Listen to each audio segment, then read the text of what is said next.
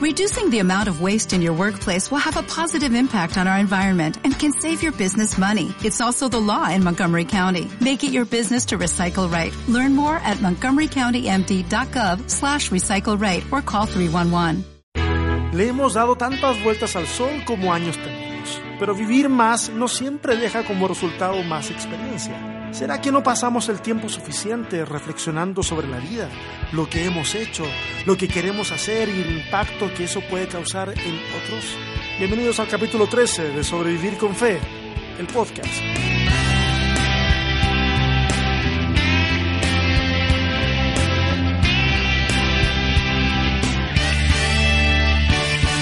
Ok, qué bueno. Último capítulo del año.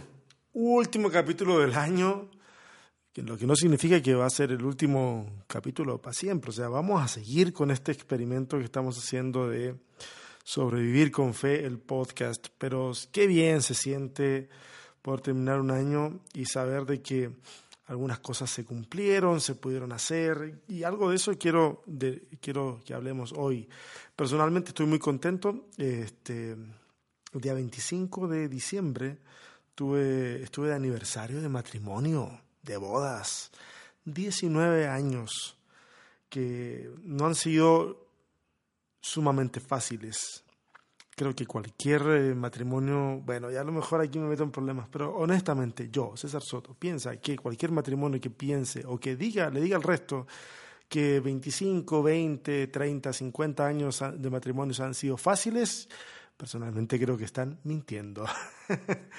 no, no creo que dos personas que están diseñadas para poder pensar por sí mismas, personas que están diseñadas para poder eh, tener eh, ideas propias y, no solamente asentirle al otro todo lo que diga, puede llegar a tal cantidad de años sin tener una mínima cantidad de roces.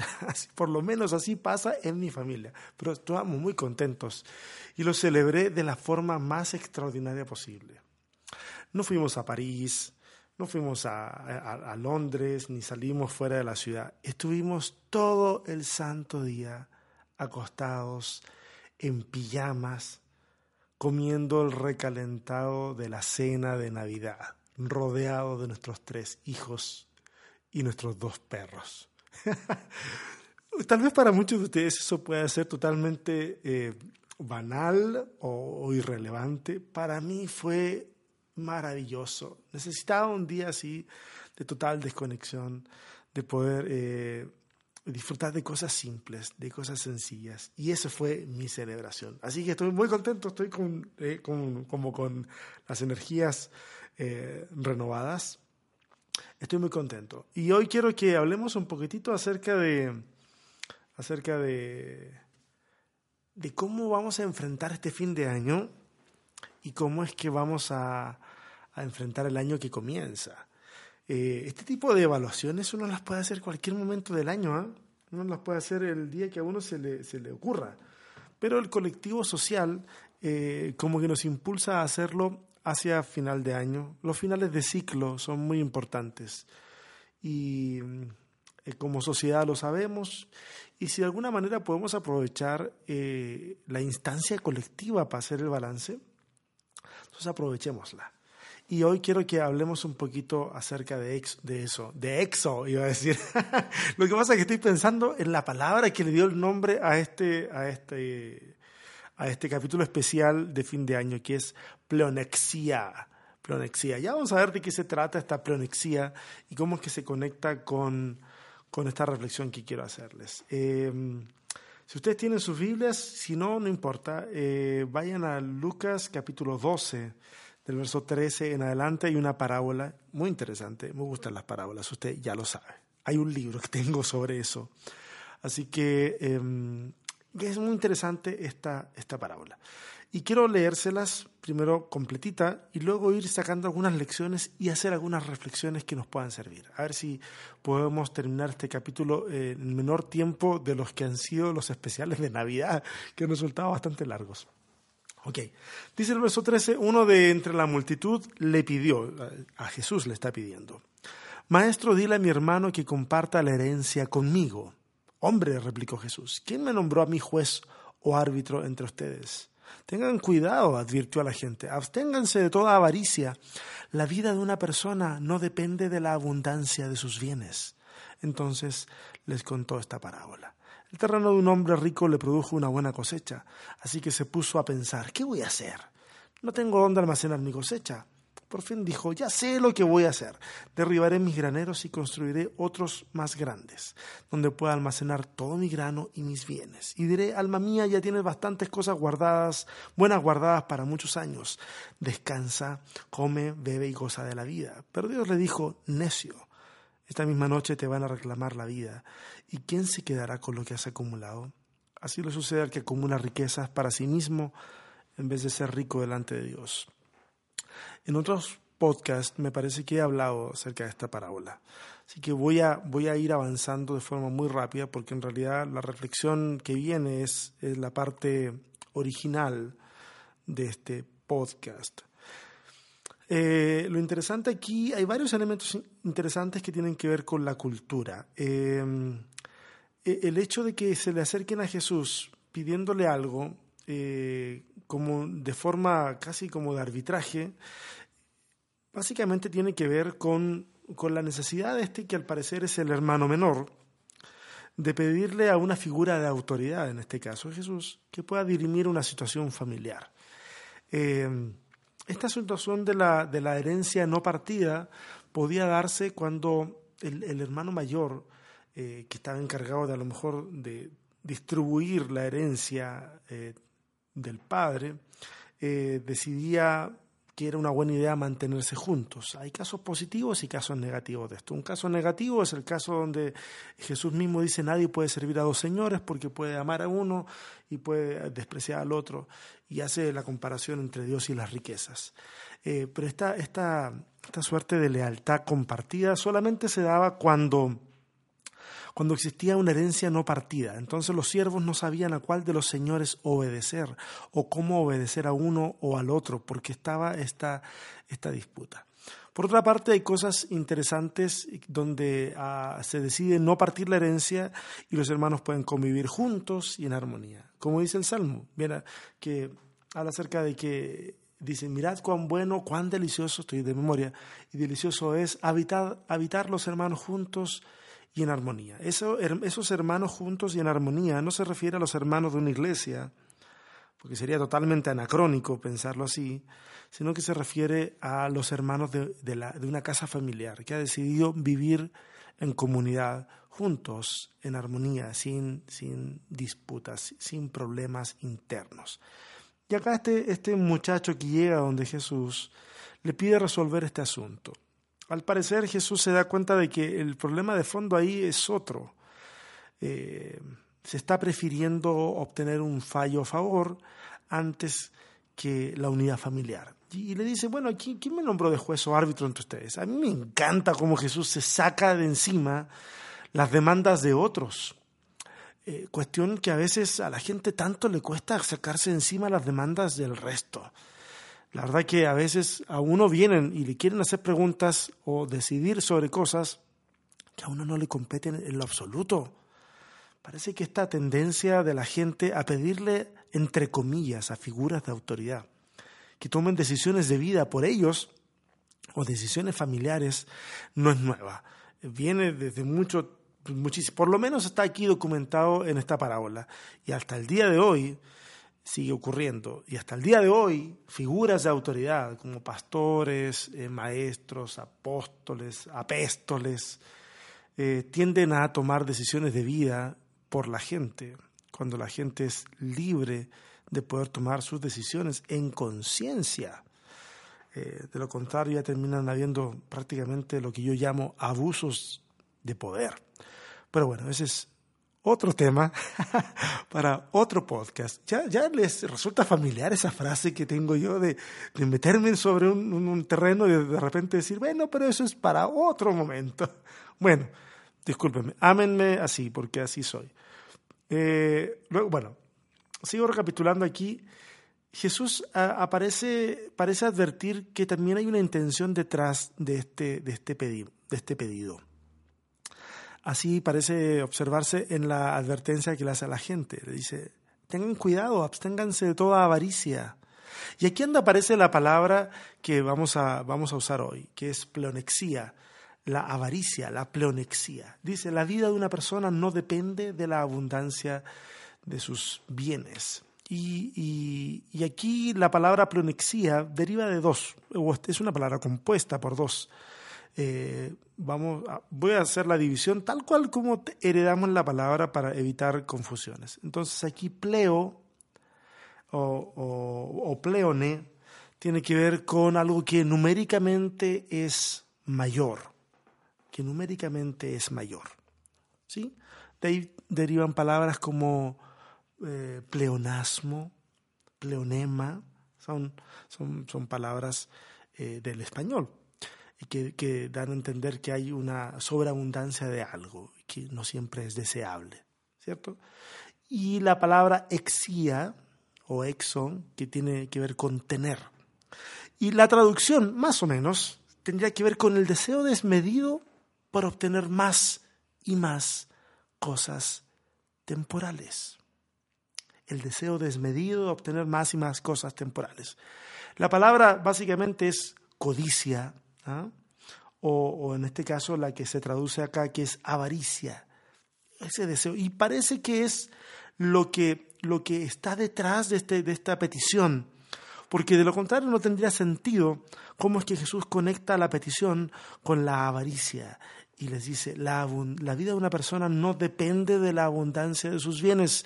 Por favor, amigos, amigas que escuchan esto, no depende de la abundancia de los bienes. La vida no depende de eso por más que el mercado nos intente decir que sí depende, por más que ciertos discursos religiosos nos puedan decir que sí depende, Jesús dice, la vida de una persona no depende de la abundancia de sus bienes. Y la parábola que Jesús les va a contar va dirigida precisamente a eso. Hay varios detalles aquí gramaticales que, pasamos por alto y algunos los voy a poner en relevancia, otros también los voy a pasar por alto. Dice, el terreno de un hombre rico, ya este hombre ya era rico, le produjo una buena cosecha. Toda la oración está en un sentido pasivo, es decir, el hombre rico no hace nada excepcional para que esté la buena cosecha, simplemente se dio. ¿Ok? Lo que nosotros diríamos una bendición de que frente a un esfuerzo común y corriente el resultado haya sido extraordinario. A eso se refiere, ese es el tipo de cosecha. Así que se pone a pensar, ¿qué voy a hacer? Porque no tengo dónde almacenar mi cosecha. Y, se pone a reflexionar consigo mismo. Hay cosa interesante. Este hombre en toda la parábola conversa siempre consigo mismo. Lo cual es muy curioso porque el tipo de decisiones que, tienen que, tenían que ver con la cosecha y la administración de ella, no era, eh, si bien eran decisiones muy personales, eran decisiones que siempre se consultaban con los ancianos de la aldea. Eh, porque las decisiones de un integrante de la comunidad afectaban a toda la comunidad. Hoy en día vivimos en un sistema bastante individualista, pero no es el sistema en el cual se, se, manejan las cosas en el siglo I o en el mundo antiguo. El ser humano está muy conectado con su comunidad, lo que decida afecta al resto de la comunidad, por eso es que se lleva a conversación, a diálogo, a pesar de que la decisión siempre es personal. El llevarlo a diálogo significa que hay conexión con la comunidad, que hay interés por lo que le pueda pasar al resto de acuerdo a la decisión que uno personal va a tomar. Pero este hombre conversa consigo mismo y dice, por fin dijo. Otras traducciones dicen, por fin se dijo. Ya sé lo que voy a hacer, derribaré mis graneros, construiré otros más grandes donde pueda almacenar todo mi grano y mis bienes y diré, una vez más, hablándose a sí mismo, con casi como en tercera persona, alma mía, ya tienes bastantes cosas buenas guardadas para muchos años, descansa, come, bebe, goza de la vida. Básicamente aquí tienes lo suficiente para despreocuparte de todo. Y la parábola termina de una forma bastante tenebrosa, por así decirlo. Dice, pero Dios le dijo, necio, esta misma noche te van a reclamar la vida. ¿Y quién se quedará con lo que has acumulado? La respuesta de fondo que se escucharía de, esa, de esa pregunta retórica que hace Dios es nadie. Nadie. Este es el tipo de persona que ha buscado almacenar, almacenar, almacenar. Y, se ha preocupado tanto de eso que ha sido, ha sido incapaz de poder seguir conectado con su familia, con las personas que están a su lado. Por lo tanto, está solo.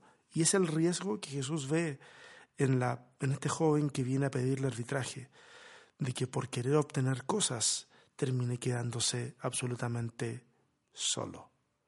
Así le sucede al que acumula riquezas para sí mismo, en vez de ser rico delante de Dios. Interesante parábola, muy interesante parábola. Ahora, esta, esta pleonexía de la que hablamos, este deseo desmedido por obtener más y más cosas temporales, esta codicia que parece que, que, habita en, en cada ser humano, de una u otra forma, eh, encuentra distintos terrenos donde crecer. Y uno de esos terrenos, lamentablemente, puede ser hasta la religión. Escondemos la codicia y la, envolvemos con elementos piadosos, eh, como, como la religión. Es por eso que cuando la religión resulta ser un intermediario, en este caso válido para nosotros, a la hora de obtener todo lo que quiero todo lo que queremos, esa religión se vuelve tremendamente atractiva porque está dispuesta a darme todo lo que yo quiero.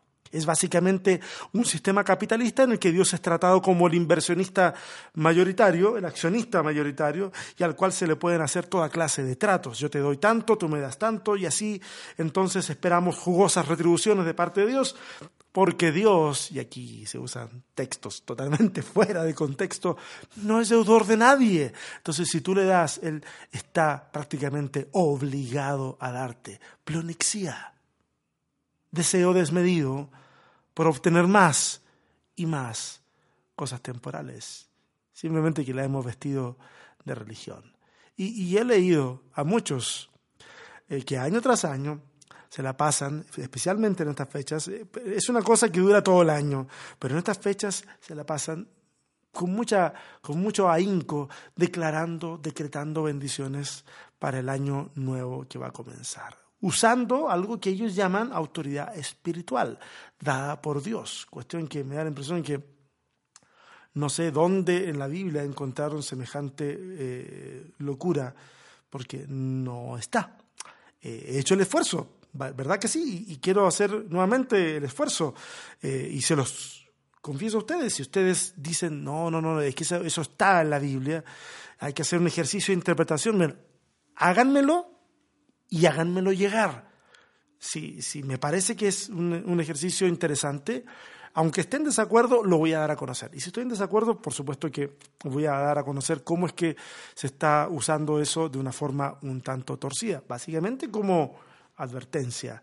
¿okay? Cuando yo leo estas declaraciones de la gente, estos decretos de la gente, me da la impresión de que como que el año entrante va a ser eh, una cosa extraordinaria, como que le va a salir un, tercer ojo en la frente. Otros decretan un mejor trabajo, de, que su familia, la familia verá la gloria de Dios, de que el crecimiento será sobreabundante y, la frase más común para, para, iniciar estas cosas, sobre todo dentro del ámbito religioso, es este será el año de... Y aquí tengo una listita que me hice, a ver, el año puede ser el año de la victoria, el año del crecimiento, el año de la expansión, el año de la riqueza, el año de la sobreabundancia, el año de las nuevas profundidades, de las nuevas oportunidades, etcétera, etcétera, etcétera.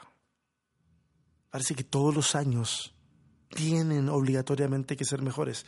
Y, y yo no sé, ustedes, pero cuando yo miro para atrás en mi vida, me doy cuenta que no todos los años han sido buenos, por más que yo me haya querido vender una historia diferente. Yo me topo con personas así todo el tiempo, personas que habiendo hecho este tipo de decretos y declaraciones ese año sobre el cual decretaban y, hacían todo este, este, este, asunto que es básicamente programación neurolingüística, que estoy totalmente a favor de la programación neurolingüística en cuanto se trata a, motivarnos a salir adelante, a ir por el siguiente objetivo, ok, eso, eso yo creo que está bien. Los vendedores, si algún vendedor me está escuchando por aquí, que trabajan a comisión, conocen muy bien esto, la programación neurolingüística. Eh, voy a ganar, sí, voy a conseguirlo, voy a avanzar, voy a obtener, etc. Repítelo 20 veces, te lo vas a creer y vas a ir con fuerza. Pero eso no cambia las cosas alrededor realmente. He conocido personas que han hecho todo este ejercicio y han perdido sus trabajos, sus familias han desintegrado, enfrentaron crisis al interior de sus iglesias y el año en realidad fue para olvidar, no para recordar. Aunque yo siempre, siempre recomiendo, no olvidemos los malos años, no los olvidemos, extraigamos lecciones de esos años difíciles, ¿ok? Al margen. Ahora, si nosotros seguimos enganchados con esa historia de que Dios siempre te quiere tener sano y prosperado, claro, todo lo malo que pueda ocurrir se puede llegar a interpretar de, forma, de forma tal de que esos elementos terminan siendo como coayudantes de lo que hemos decretado.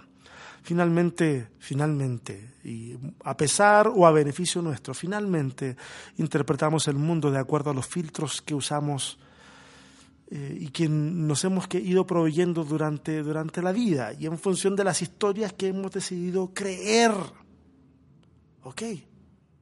Es decir, si, si, si, esa es la forma en que yo voy, es como cuando yo vi de niño gente que llegaba a, las iglesias y oraba por los enfermos y, y entonces si, si, la sanidad ocurría, entonces Dios habría, había orado poderosamente a través de ese pastor o ese evangelista. Y si las cosas no ocurrían, pues entonces qué lástima, falta de fe del hermano. Finalmente nunca, del hermano que estaba enfermo. Básicamente esa persona se regresaba a su casa no solamente enferma, sino además con el estigma de tener problemas de fe, de no haberle creído lo suficientemente a Dios como para obtener su milagro. Finalmente, en, en este asunto y en esta forma de ver las cosas, el, que se, se proyecta como con, entre comillas, una fe más sobrenatural, nunca pierde. Nunca pierde porque siempre hay una excusa para poder salir adelante. Pero quiero decirte una cosa, hey, no somos tan poderosos para poder controlar lo que vaya a suceder en la familia, la iglesia, la vida, ni mucho menos para controlar a Dios, a fin de que haga nuestra voluntad. Hablamos de cosas sobre las cuales no tenemos mayor control. No tenemos mayor control. Por favor, métanselo en la cabeza. No lo tenemos. Lo que debiéramos hacer nosotros, y, no quiero decir debiéramos, así como el deber que tú tienes o yo tengo, más bien como una invitación. Te voy a animar a que puedas ser honesto con Dios y que no aparentes una super fe usando alguna oración, una plegaria rimbombante que usa un montón de palabras, que en algunos casos he conocido gente que ni siquiera sabe qué significan las palabras que están usando. Habla con Dios de tus miedos, de tus deseos, de los sueños que tienes. Y pídele poder ser sobrio en medio del éxito y tener paz en medio de los fracasos, porque, caramba, de los últimos tendremos muchos. Es así la vida. Es así la vida. Sé honesto con tus semejantes también. Y si alguien te pregunta cómo estás y no estás bien, no respondas con el cliché al estilo de aquí, en bendición, o en victoria, o súper bien, o prosperado. Si estás mal, simplemente dilo, dilo. Estoy pasando por un mal momento. Qué bueno que me preguntas. Necesito que me ayudes. Necesito a alguien que me escuche. Necesito a alguien que ore por mí. Necesito desahogarme. Simplemente dilo Tal vez repetir y repetir que eres sano, que estás en victoria y prosperando, te puede hacer sentir bien un domingo por la mañana, pero los lunes tienen una característica muy especial. Los lunes suelen darnos fuertes cachetadas de realidad. Y no se trata de falta de fe, simplemente el dolor y las adversidades son inevitables en esta vida. No temas a las preguntas, las propias y las ajenas. Esas preguntas suelen conducirnos a la sabiduría no temas amar aunque sientas que te vuelves vulnerable cada vez que lo haces. ¿Sabes de lo que estoy hablando, cierto? ¿Cuántas veces has abierto tu corazón y alguien lo ha dañado? Pero sabes, de eso se trata amar, de volverse vulnerable. No temas decir lo que piensas, solo procura, decirlo con, con respeto. ¿ah? No temas al hombre, ama a Dios y sé libre de tus temores. ¿Sabes? El 2019 eh, te va a sorprender, de seguro. Eso es Voy a decirte una palabra para que atesores en tu corazón. Voy a decir un rema. El 2019 te va a sorprender.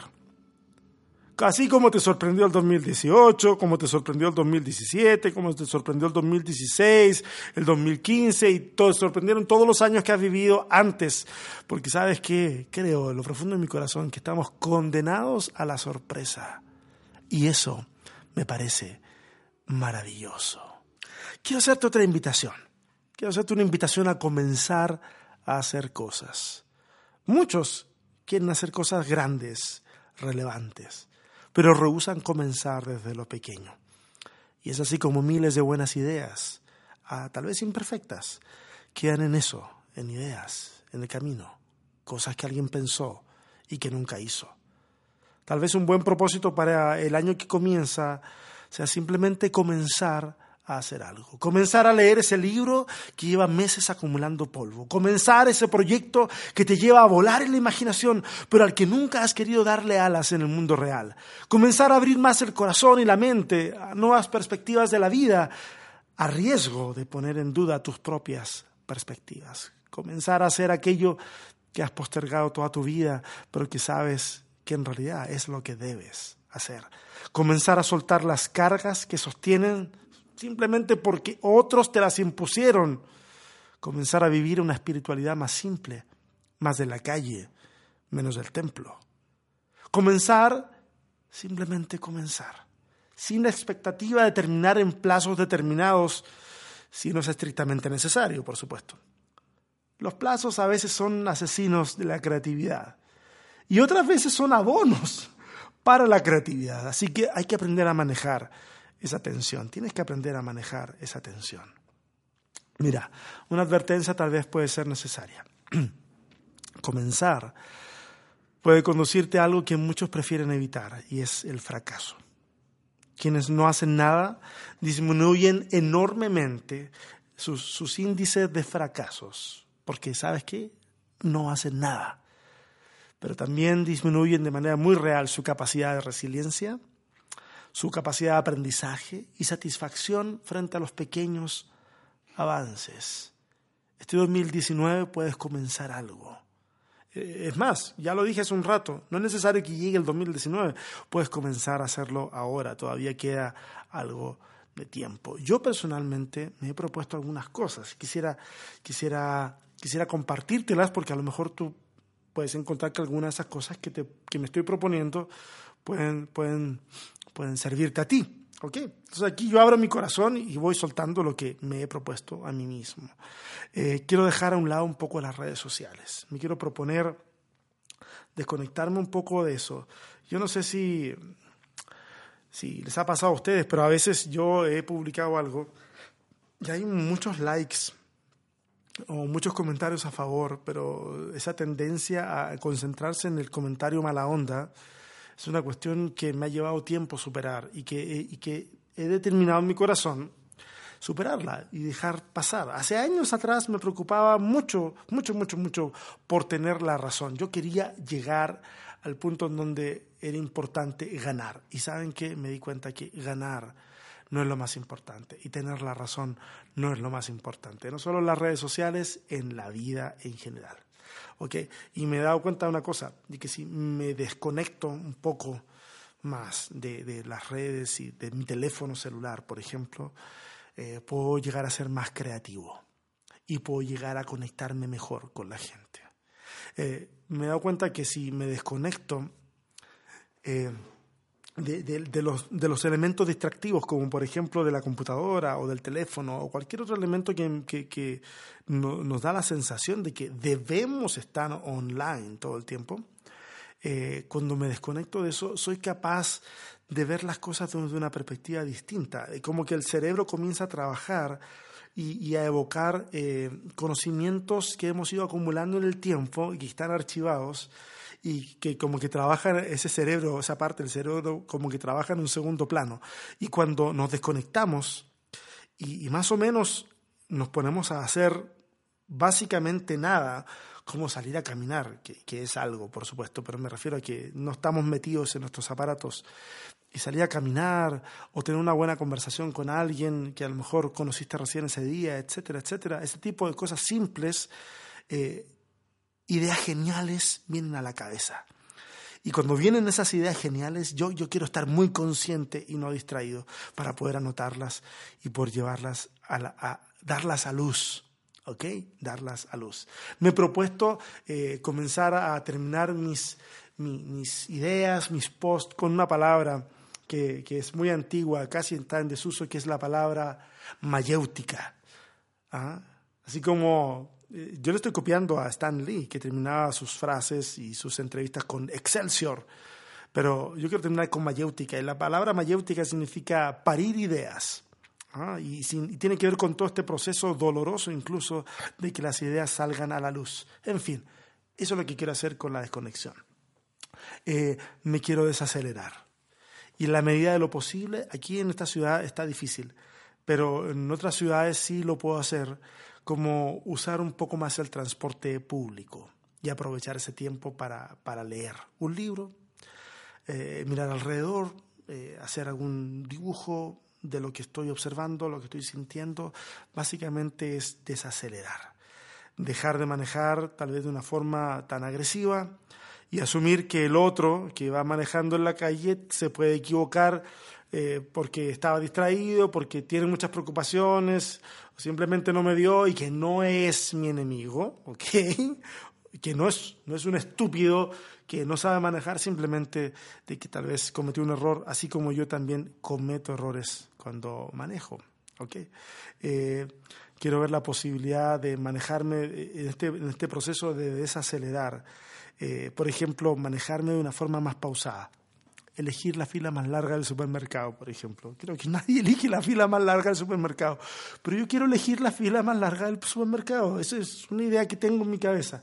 No siempre voy a poder, porque a veces el apuro gana, pero si tengo algo de tiempo, elegir esa fila, que todo el mundo trata de evitar. Eh, y, y, al mismo tiempo, en ese de elegir la fila más larga, lo que quiero hacer es elegir procesos más largos para hacer algunas cosas a fin de disfrutar más los resultados. Y hay dos cosas que he comenzado a hacer algún tiempo. Por ejemplo, hace muchos años que ya no compro café soluble porque eh, ese asunto de lo instantáneo, eh, a mí personalmente, no digo que a ustedes, pero a mí me, me, me, me hace pensar en un nivel distinto. Entonces, prefiero pensar en que tengo que levantarme, que tengo que moler el café, que tengo que poner el café en la cafetera, la que elija en ese momento, y esperar. Y al esperar, eh, tengo que ocuparme en otras cosas o simplemente esperar. Y eso hace que, que desacelere un poco. A pesar de que después al tomar café me vuelva a acelerar. ok, eh, y otra cosa que el otro día empezamos a hacer con mi hijo mayor y la ayuda de un amigo francés que está acá en Saltillo, y es que queremos empezar a hacer algunos encurtidos. El otro día empezamos a hacer tocino. Entonces, en vez de ir eh, de cabeza al supermercado y comprar el tocino que yo quiero, eh, me tengo que esperar cinco semanas para esperar que el curtido esté bien hecho y luego comenzar a comerlo y disfrutarlo en familia. Ese proceso eh, como que te remonta hacia muchos años para atrás, a tiempos en que no había refrigeración y había que conservar la carne de otra manera. Pero me, me, me gusta, me gustó ese proceso. Eh, he elegido ser más amigable con el medio ambiente. ¿Sabían ustedes de que si eh, según información, estadísticas internacionales de muy buena fuente, eh, si nosotros no hacemos algo por cambiar la forma en que nos comportamos respecto del ambiente, el medio ambiente, el 2030 puede ser un año extremadamente crítico en que nos hayamos acabado todos los recursos naturales. y eso es terrible. Estamos empujando al mundo al borde del colapso y los culpables somos nosotros y nuestra forma de consumir. he decidido ser más humano y quiero invitarte a que tú también decidas ser más humano. Alguien puede preguntarse, ¿es posible decidir algo así? Porque al final de cuentas somos humanos, somos de carne, de hueso, somos humanos. Y yo creo que sí es posible decidir algo así. Se trata de ponerse en el lugar de los otros antes de emitir una opinión o un juicio. Se trata de reconocer cuando fallamos. Se trata de vivir una espiritualidad integrada con quienes somos como personas, como esposo, como esposa, en el caso tuyo tal vez, como amiga, como trabajador, como profesional, etcétera, etcétera. Ser más humano, conectarnos más y conectarme más con otros seres humanos. Para finalizar, simplemente decirte que hay belleza en este mundo y es una belleza inexplorada, una belleza que va más allá de la que nuestros sentidos pueden percibir. Dios ha sembrado esa belleza en cada ser humano, pero a raíz de nuestros sistemas sociales y religiosos, esas semillas no siempre germinan como era la intención de Dios. Mucho me temo que vivimos en una versión degradada de la realidad. Y eso no lo estoy diciendo porque crea en la caída y el pecado original y, que todo el mundo está cayó en pecado y está es un desastre por esa decisión. No, no, no, no voy por ese lado. Eh, nosotros hemos construido esa realidad y nos hemos convencido de que es la mejor forma de vivir la vida, cuando en realidad solo sobrevivimos. Nos ponemos a nosotros por encima del resto. Ponemos nuestros placeres, las cosas que nos gustan, los discursos que nos hagan sentir, sentir eh, bien, amando lo que queremos y también odiando aquellos que, aquello que hemos decidido odiar. Eh, todo a la medida de nuestro egoísmo. Mira, si lo mejor que te pasó este año tiene que ver con cosas y no con personas, no puedes permitirte desperdiciar otro año de esa forma. Un fuerte abrazo, bendiciones y feliz año.